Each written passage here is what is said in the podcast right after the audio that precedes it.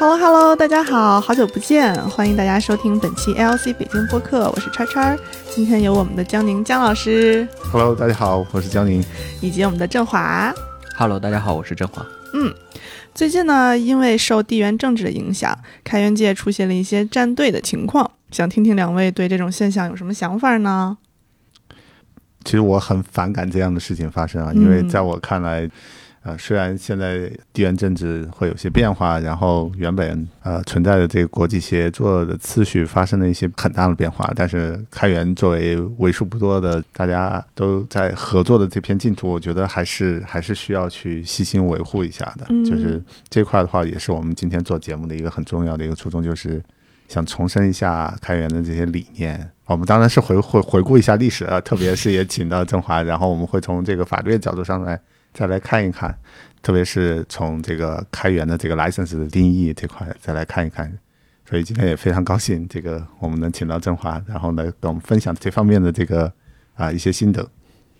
嗯，好呀，我觉得这个开源战队的情况其实是一直都在的，只是说最近这个事件让它更加的浮出水面。嗯嗯。那不如我们就借着这个机会看一下这个开源它定义，包括 license 的初衷是什么，就是造成这个站队的原因是什么，或者是说我们有没有什么办法来去尽可能的去达成共识，避免这个站队或者割裂情况的存在。嗯嗯，因为我觉得开源其实是一个很好的，就是大家一起协作协同的一个嗯一种方式嘛。其实我们在定义这种 license 的时候，也或多或少会有一些啊考量。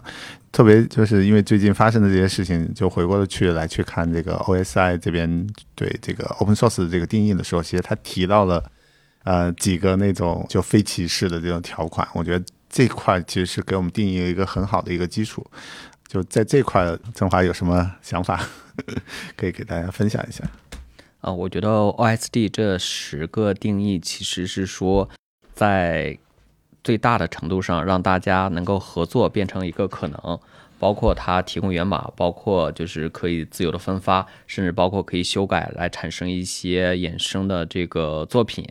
或者是说就是不针对这个人员或者技术领域呃进行歧视，其实目的都是能够让大家能够比较好的协作。那简单来说呢，就是说呃每个 license 都允许大家去使用、复制、修改和分发。那有一种可能呢，就是你把这个修改后的结果呢，然后返回到上游，使这个项目的主分支呢得到更加的这个健康的发展，然后能够满足更多人的需求。这其实就是说开源的定义，或者每一个被 OSR 认证过的 license 都为这个项目的发展，然后为这个项目主分支的这个成长，能够打下一个很好的合作基础。嗯，就是我这边其实有一个问题啊，就是 OSI 的这个定义好像是从很多很多这种 license 的基础之上，然后提取出来的。然后呃，以前的话我可能会理解就是这种呃非歧视的这种条款，好像我们只是说喊喊口号，呃，但是大家具体在做的时候，就是会有一些不一样的地方。呃，但是呢，因为有这么一个定义的话，可能会给我们。协作带来一个比较好的一个基础，就是大家可以在这个基础之上，然后去更好的协作。但是这里面可能还是会有一些问题，就是我们的口号、我们的方向做完了之后，究竟大家去不去遵守这块？我我没有想太好，就是这这块的话，大家大家是不是还是就是我们这个法律？我不知道从法律的角度上来说的话，就是呃，是不是？是不是一个类似于宪宪法一样的这种这种东西呢？我觉得开源的定义，包括开源的各个 license，其实都相当于每个开源项目的一个共识。这个共识呢，就像我刚才说的一样，它让合作变成一种可能，然后还指明了大家就是大致的一个方向吧。就是如果说你想把合作尽可能的去吸引到更多的人，那可能就需要就是尽量的。没有歧视的情况存在，或者说给大家更多的就是在修改代码或者分发代码上的自由，呃，但是说呢，具体的每个项目的合作，每个项目的成功，可能还需要背后的人，也就是 community 的推动。大家可以搁置争议，然后让这个社区或者说这个项目发展的更好，并不是说这个 license 在了，或者说这个开源在了，然后呃，你去发起一个项目，然后你也能够够就是呃按着这个。很多开源项目成功的开源项目那个经验能够顺利走下去，还是需要大家不断推动，去吸引更多人达成这种合作共识，去让这个 license 里面列明的这些可能，然后变成一种现实。其实我就跟那个法律可能是给我们做了一些规范，就是呃告诉大家可以怎么做怎么做，然后哪些做是是合法，哪些做是不合法的。我觉得是规范了大家的一种行为。然后呢，OSD 的话呢，在某种程度上其实是说的就是开源软件或者是我们的开源项目的话，它它需要遵循的一些原则。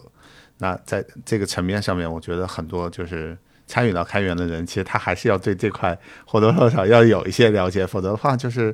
呃，就是我们写了这些东西的话，如果没有多少人知道的话，我我我相信就很多人容易走的变味儿，就是偏离我们最开始的那个方向，就和你刚才讲的，就是就是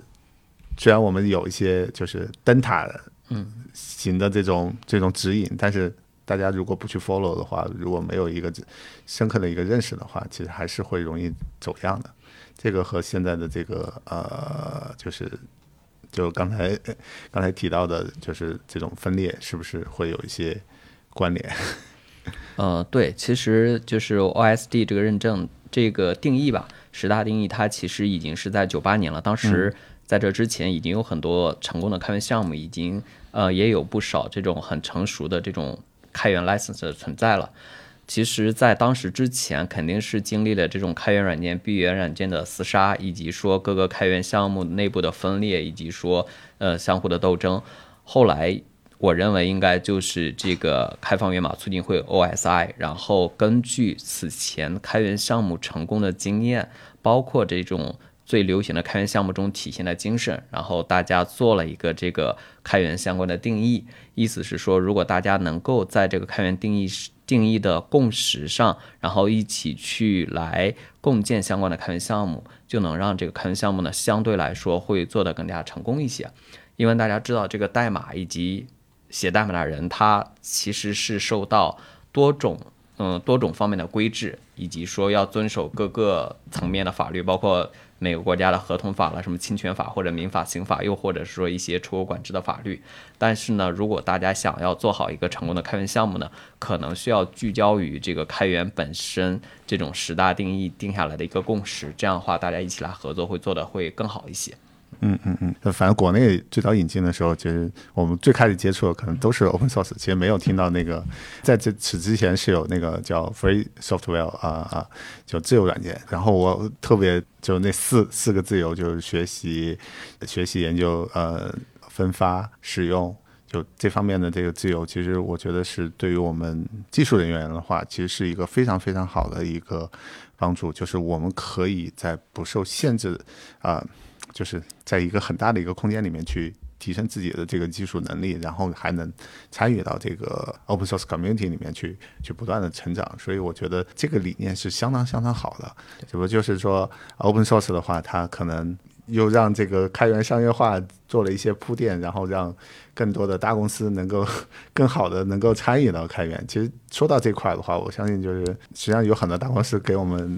立了一些啊、呃、比较好的一些 flag，就是。因为之前刚刚跟嗯、呃、郑华聊的时候，其实 IBM 就是在开源这块其实投入了很多，然后这块你也可以介绍介绍。啊，其实大家现在提起来开源，就是特别是哪些公司里面在开源方面投入更多、更加成功，大家可能首先会想到谷歌，或者是想到一些这个微软这些公司。但是如果大家把这个视角然后推到二十年前，然后发现这个从历史的轨迹来看，发现 IBM 一直在开源界，然后做了很多很多贡献，包括他肯定自己。虽然没有做很多那种以他的名义发起的开源项目，但是他在很多重要的开源项目中都支持了很多，也是很多重要项目的贡献方。这可能就是他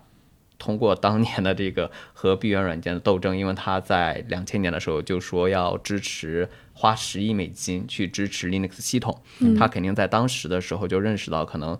针对一个相对来说开放，然后让更多人愿意参与的。这个开源项目的共建可能需要更多的这个嗯其他方除了自己一起参与过来，可能才能达到一个就是更好的满足这个各主要参与方的利益，才能够推动这个开源项目的就是前进。这样的话，可能从某个层面来说，是说要需要各方达成一个共识，然后尽可能去搁置一些争议，来去推动这个项目的健康发展。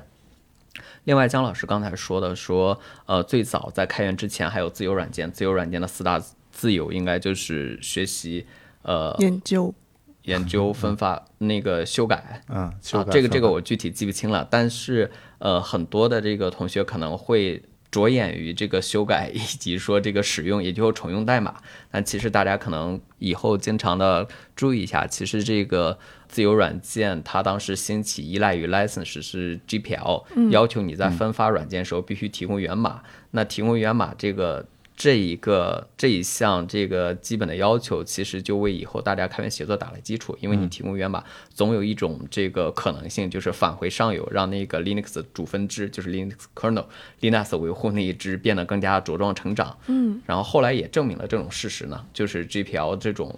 这种就是要求你去开放源码这种要求，为这个项目的发展提供了很大的帮助。对，我觉得这可能更多是建立在那个生态的这个角度上的，让我们能够更好的去协同，然后持续性，呃，对，持续性发展嘛。然后另外一块的话呢，这不得不提，就是我们其实前面也聊到的这种非零和的这种博弈，因为商场里面的话，就是大家就是各种厮杀，就是我们拼的你死我活，这个我们可能不太存在可以协作的这种空间。但是开源给大家营造了这种氛围，就是很多的这种。竞争对手公司甚至可以在一起来完成同样一个项目，我觉得这是一个非常奇妙的一件事情。对啊，你你说这个其实博弈可能要看是短期博弈还是长期博弈。可能短期博弈一次的话，可能背叛是最好的选择；但长期和长期博博弈的话，或者说大家同时参与在一个开源项目中，要想彼此都从这个项目中去获益，往往可能就是你说这种非零和博弈，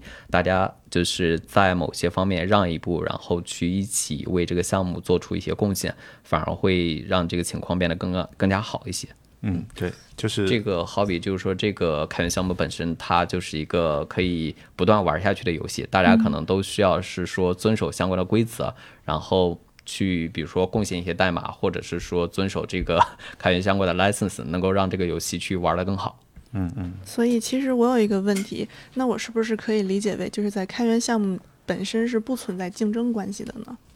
这块其实我们是竞争和合作并存，就是呃，现在能看到，就我刚刚说的大公司一起都在做那个 K8s，就 Kubernetes 这个项目的话，但实际上他们也有自己的发行版，嗯，他们的发行版其实是服务于不同的这个用户，其实在这个层面上面可能会有竞争关系，嗯，但是呢，大家如果都把一些精力去投到这个 core 的一个长期的一个维护，嗯，来来说的话，其实是是一个挺好的一件事情，就是有点像公共的一些资源，就是大家都能受益。那有些时候对于工地来说的，就公共资源来说，就是如果很多人他不投入，但是他也能够享受。如果所有人都这么来想的话，那就没有人就是 free riders。呃，对，free rider 太多的话，那这个就转不起来了。但现在来看的话呢，就是你像。Linux kernel，然后其实很多厂商都在上面做开发，然后都有自己的一些利益在里面，但是它也有一种合作的一个机制，就是我们把这个这个上游把它完善的更好，然后如果出现这种安全漏洞的时候，那我肯定不是自己捂着，那我可能还是要贡献上游，就让更多的人去一起来完成解决这个，一起来维护啊，或者我把我的维护交上去，然后。其实短期来说，我好像是把我的工作让大家 free 来使用了，但是从长远的角度上是说，我自己不需要单独再维护一个分支，其实我这个成本是能降下来的。因为我手上的东西越多的话，我跟上游就离得越远。嗯，那这个时候的话，我就需要不断投更多的人进来。那为什么我不最开始我就把我这部分的这个改进合到上游？虽然我的竞争对手可能能受益，但是呢，我们可以通过其他的方式去。去去提升，譬如我就让我的这个软件易用性更更好，嗯，但是这个 core 的话是大家是可以一起来想想，呃，一起来分享的，就是这又回到刚才那个，这是一种非零和的一种思维，那就是在竞争中我可以找到合作的点，这样的话呢，我觉得就是让我们能够集中我们的力量去解决一些大家一些共同的共性的一些问题。这个就倾向于世界大同，这是我我觉得开源最美好的一个地方。帮着，哎，每每想到这块的话，我就觉得很比较激动，就是就是我们在开源社区里面做的事情，其实某某一个时刻，它可能会帮助到世界另外一个角落上的一个人，然后这种其实是站在人类的这个角度上来去考虑这个问题。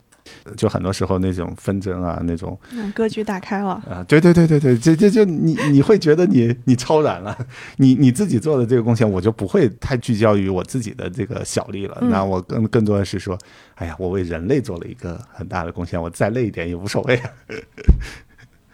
明 白明白。哦，我这边虽然不写代码，但我也可以补充一下。其实，如果是说这个公司重度依赖一些比较就是大型的开源项目，然后积极主动的为上游做贡献，其实可以帮助自己就是更好的去掌握这个技术。同时呢，因为技术到产品或者到服务之间还有一段距离，可能就是你在技术方面大家去维护一个共同的靠，让那个技术变得更好。然后你可以说你在这个技术方向上有比较好的影响力，同时当你推出产品的时候，可能就会有更多的用户愿意去使用，因为他们会认为你对这个技术掌握更好，会就是更加的信服你提供的产品或者服务。嗯，就等于另外一个可能就是说，你对这个技术就是往上游贡献的越多，你对这个技术本身掌握的越深，可能大家也会更加的信服你的技术能力。嗯这个也是我觉得大公司为什么愿意投入人去专职来做这个开源开发的一个很重要原因。一个就是我能够参与到上游，然后其实我跟上游的这个关系也会更密切一些。然后另外一个层面上面的话，就是我们的确是能够去解决一些就是这种深层次的一些问题。因为如果你只是说简单把它集成起来，这个软件出问题了，或者我想对它做一些改进或者什么的时候，实际上我们很难能有一些深深刻的一些啊、洞见啊，或者是能真正的掌握这个软件。所以我们现在也是呼吁，就是我我们的听众啊，如果你在用这个开源软件，然后再放到你的这个商业产品里面的话，就是你觉得有一定余力，或者你想做一些长期的投资的话，其实还是要呃积极的参与到上游社区，然后做贡献。因为当你付出的时候，你可能会收获更多。我觉得这是一个特别正向的一个一个反馈。然后通过这种方式的话，我们能让这个项目做得更好，然后更可持续的发展。然后我反过来，我们也能帮助我们的这个商业产品得到更好的发展。姜老师刚才描述的就像一个 Wonderland 一样的开源社区，那我们在现实中有什么办法让它落地实现呢？不知道有没有一些好的例子呀，或者一些正在发生的事情可以跟我们分享一下呢？我觉得可能分成两个方面吧，一个是从个人方面，就像姜老师一样，在十几年来在这个本土不断的就去坚持不到，嗯然后一些就是呃志同道合的，然后同仁也在这个坚持了十几年了，在国内的这个推动开源的发展上。另一方面呢，就是如果是从企业的角度来看，怎么样能够帮助企业更好的做开源，那我们可以把视角放到就是最近可能。呃，Linux Foundation 也一直在推广的，就是各个公司成立开源办公室这件事情。其实大家可以就是在这个方面去想一下，就是包括一个公司怎么去正确的使用开源，然后怎么样去帮助员工高效的就是去贡献开源，以及说是如果是有一些比较好的技术，或者说有一些刚开始就想和其他公司一起去共建的开源项目，怎么样能够做得更好？然后确实可以从这个角度来看。对，我觉得 OSPO 其实扮演一个特别重要的一个角色，就是我们对外去连接这个开源社区，然后对内的话呢，可以把这个开源一些理念，然后植根到这个企业里面。嗯，因为以前的话，我觉得对于公司来说，可能强调的竞争可能还是还是比较多。对，就是你如果格局没有打开的话，他可能会觉得自己，呃，干嘛我要放出去那么多我费了很大功夫去做的这些东西？是，这个时候会有各种各样的困难去放在我们企业内部。那借助于 OSPO 的话，其实是可以帮我们来做内部的一些布道，然后甚至我们也可以帮助企业来去制定一些开源的一些规则。嗯战略层面上面的，或者是一些战术层面上面的一些细节细节问题，去解决这些细节问题。所以我觉得 OSPO 其实是一个特别好、特别好的事情。而最近就是也有一些活动啊，就是包括健身那边，他们也在做这个 OSPO 的这个嗯啊万里行，就是各个各个公司都在就是哎，是应该走了好好几家公司吧？然后呃，这个 振华应该就一直都在参加这个活动，你也可以简单介绍一下。对我去参加了几家，然后大家也去分享了相关的经验。不过我觉得就是开源办公室还是应该做的比较扎实一些，包括就是呃。各种支持的这个职能职能人员，包括法务了，包括相关的合规同学，甚至说包括一些呃布道师，教大家怎么去做开源，甚至说一些可以追踪一些项目的健康度了，或者说这个项这个项目里面就是呃有哪些同学，然后能够更好的。就是来和大家做联络，这种工作其实都需要比较专职的，就是专门的人来分时间来做，并不是说大家去成立一个开办公室放在那儿，然后做做样子就算了。哦，是这个，其实还是要需要很多专业人士来参与。反正从我这边的这个经验来看的话，就是因为开源虽然我们接触的会比较多，但大家真正理解开源或者参与到开源的人还是比较少的。那那从某些层面上要改变大家的一些呃习惯，或者是在尤其是在企业内部的话，其实也会存在一些文化上的一些冲突。嗯，其实我觉得，嗯，这也是我们做节目的一个很重要的一个初衷，就是去影响更多人，然后把这个开源一些理念带给大家。那在 Ospo 的话，实际上同样也需要做这方面的这些事情。然后，哎，可能。后面我觉得听我们节目的观众的话，这个也是一个新的一个 发展道路。就是如果你喜欢开源，然后多多去参加这个开源的这些呃项目啊，或者去参加开源社区的这些活动，然后进一步去了解开源。对，说到这块的话，可能还得要再聊聊一 聊，就是振华自己跟开源的这个故事。因为我我们上次活动其实还简单回顾了一下，就是两年前，嗯，对，就是两年前的一个活动，不不小心就是把这个振华带带到了路上。其实是我之前然后从事工作和开源没有多大关系，就是一个普通的知识产权律师，后来到公司来做法务，然后我当时去。就是在犹豫会不会以后多去做一些支持开源相关的法律工作，或者是在公司里面其他一些相关的工作。然后当时我就参加了一些活动，其中一九年年末吧，当时有两个活动，一个是 GitHub 在中国调研了一圈儿，然后另外一个呢就是阿帕奇基金会，然后准备举行的那个开源大讲堂，当时应该是在对在清华。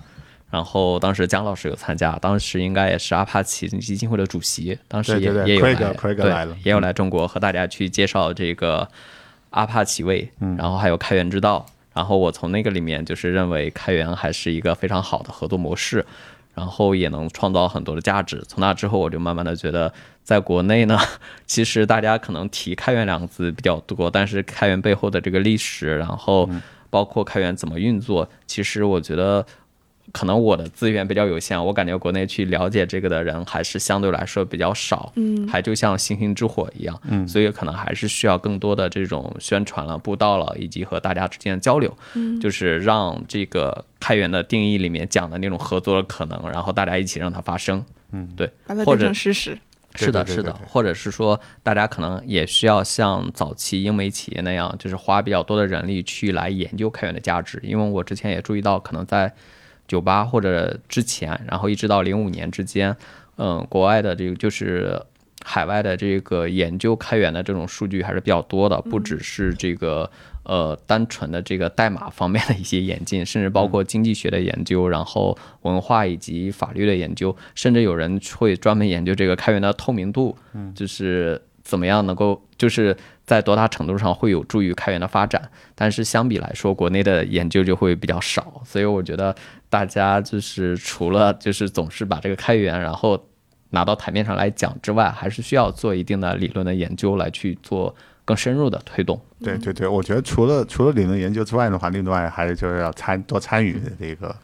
啊开源社区的一些活动，因为因为我觉得开源结合 community 其实是。是是很紧密的，是的。然后呃，很多的这种知识的传递啊，包括一些文化的一些认同，实际上都是在你参与到具体实践的过程中，然后一步一步感染。其实那个最早开始聊的那个开源的这个定义的话，其实我以前我也没有这么。深的这个感觉，好多时候我们其实也有一些法律上的一些问题，都是要去请教一下振华，然后相互切磋，或者是我们会把一些 case 拿过来，然后再再分析分析啊。还有还有这里面其实还要再提一下 Visa，Visa 做了很多很细致的工作。他是那个大教堂与集市的这个啊翻译。其实这本书相当于是开源的一个圣经啊，就是如果你要想参与开源的话，去读一读那本书，里面有很多细节的东西。然后呢，他就去年时间其实花了很长时间去写那个 license，有这个 Visa 的这个人化版的这个 license，各种 license。我觉得基于这块的话，读一读这个法律的这个文书，可能能让我们。就是进一步去理解，就是写这个些文书背后人的这个想法，然后反过来可以让我们更好的去理理解开源。然后呢，使用开源对对，使用开源。然后另外一块呢，就在脑子里面去植下的一个根，就是我们怎么来去做写作。因为我刚才讲的那些东西，可能都是一个非常激动，我觉得是一个比较朴素的一个一个想法，就是我们一起来写作。我们但真正要达到写作的时候，实际上我们要战胜很多很多的东西，个人的私欲啊，或者是一些不太好的一些东西啊。就是这个时候的话，嗯，如果有一盏明灯，就那些，因为我们。最开始在录之前的时候都觉得很烧脑的那些东西的话，其实我觉得这可能是 是人人生观 或者是是是哲学层面的这些这些东西，反而能就是有这种明灯来指引我们的话，我们可能就会更坚定的去走这个开源的路。对，其实我还是比较建议大家，如果有时间，或者说一定要去仔细的读一些比较主流的开源协议的这个原文，然后看一看它到底体现了一个什么样的精神。或者至少说，你觉得那个英文比较复杂的话，你也可以就是读一些 w i s 的这个呃人话说版本。对对。又或者是说，你可以读一些这个 license 当年产生的这个前因后果，读一些相关的历史内容，然后看一下他们就是究竟在多大程度上去推动了开源。这样的话，可能能让大家就是。比较好的去在之后的工作中去从事开源相关的工作，而不是只只是单纯的从这个 license 角度读一读说能用或者不能用那么简单的一件事情。嗯嗯，就是如果你要成为开源的信徒的话，这些是一个 必然要走的这么一个过程。那我觉得，呃，像两位刚才这么说的话，其实做开源还是有门槛的，对吗？嗯，你要深度参与的话，可能会就特别你要去扮演不道者的这个角度上来说的话，就是你首先你自己得信嘛，然后另外你还需要理论基础。这也是我们上次 T 森来的时候，实际上也是他为什么会写这么多文章，实际上就是他受之前的老板的这个 challenge，就是他需要去证明他说的是对的，嗯，就是他。就做了很多细致的研究，所以反过来看的话，我们还是要做一些细致的工作。我们就是该该读的那些东西，还是要去读一读。就可能就不单是从代码的角度来看开源，还是需要从围绕代码的 community 或者文化或者之前历史来看开源对这个软件的推动作用。对对对，毕竟现在开源已经已经在这个软件界里面占了应该有。很大很大的一个比例了，而且这个软件也在吞噬世界，就是很多很多的东西都是要靠软件来，来来来实现的。对，所以所以这个也是给大家未来就是 留一个小方向吧。就是如果你觉得这个呃，就是想了解一些开源项目的话，其实去读一读它这个 license。虽虽然有些时候可能是英文的，嗯，就是读起来可能会稍微费劲一点，但它背后的。一些一些小心思还是还是很有意思的。确实，我觉得如果要想贡献开源的话，首先你要确定自己的就是跟他的文化是契合的，跟他的精神是契合的。嗯嗯，这样能省去很多之后的麻烦。对对对，这也是我们为什么会会在播客里面在不断的在强调这些东西呢？其实我们后面也可能也会再接着再找啊，这个振华，我们去进一步来去解读一些 license 背后背后的一些故事。对对，我觉得这个是其实是一个很奇妙的一个东西啊。我们出一个故事版的这个，好好好好好，人话版。对对对，在人话版的基础上，我们再出一个讲故事版本的那个 license。嗯，解读。嗯，好啦，今天的播客就到这儿啦，感谢大家的收听，我们下次再见。嗯，今天的烧脑内容有点多，我们我们尽量不去触碰一些，就尽量不去触碰一些禁忌的一些东西。但是我们其实更核心的是想希望大家能够就是了解开源协作的这个基础，然后在其实有很多很多的人在为这个啊。就是我们的这个开源的这个定义，其实下了很大的这个功夫。然后大家抽空的话，去读一读这个 OSI 对这个开源的这个定义。也希望大家尊重开源社区。对开源的这个定义，让这个合作变成了一个可能，也给大家就是列明了很多共识。那我们可能需要做的，就是让这些可能、让个共识变成现实。漂亮。嗯，漂亮，好，拜拜。好，拜拜。拜拜。